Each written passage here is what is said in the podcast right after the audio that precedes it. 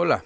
Recientemente recibimos la noticia de que Banco Ahorro FAMSA se encontraba en quiebra y que la Comisión Nacional Bancaria de Valores le revocó la licencia, anunciando que a partir del 1 de julio de este año, por supuesto, dejaba de operar y se iniciaba el pago de las obligaciones a los nada despreciables 580.774 ahorradores.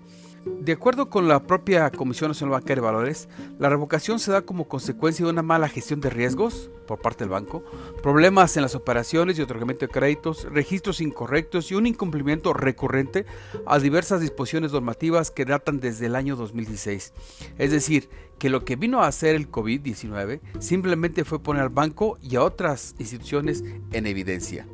¿Cómo se lleva a cabo este proceso de liquidación? Aparentemente es muy simple.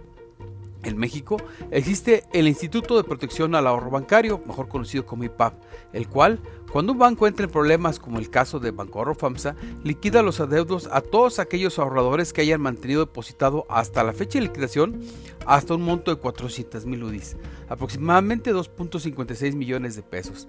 ¿De dónde obtiene el IPAP estos recursos? Es simple, de aportaciones que hacen los bancos de manera periódica para estos, precisamente para estos casos. Sin embargo, la quiebra de un banco siempre es un tema peligroso para la economía de un país. Y aunque instituciones como el IPAP se diseñaban para evitar incertidumbres al respecto, la verdad es que existen dos puntos importantes que se tienen que analizar al respecto.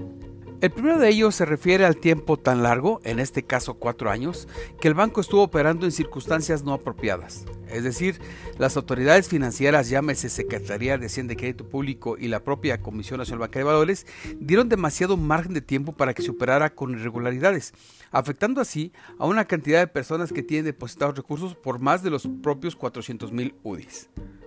Y el segundo punto es que no sabemos con certeza que otros bancos se encuentran en la misma situación o bien que a raíz de esta pandemia puedan caer también en quiebra, lo que supondría el poner en aprietos al propio IPAP e inyectando más incertidumbre a una economía de por sí ya incierta. Curiosamente, lo mejor es que haya ocurrido durante esta pandemia, Así, la distracción de la misma no provocó un efecto dominó en el sistema bancario, pero en realidad no sabemos no sabemos cómo están los demás. Le recuerdo mi cuenta de Twitter, arroba oliver-arroyo y también lo invito a que lea mi colaboración en www.globalmedia.mx.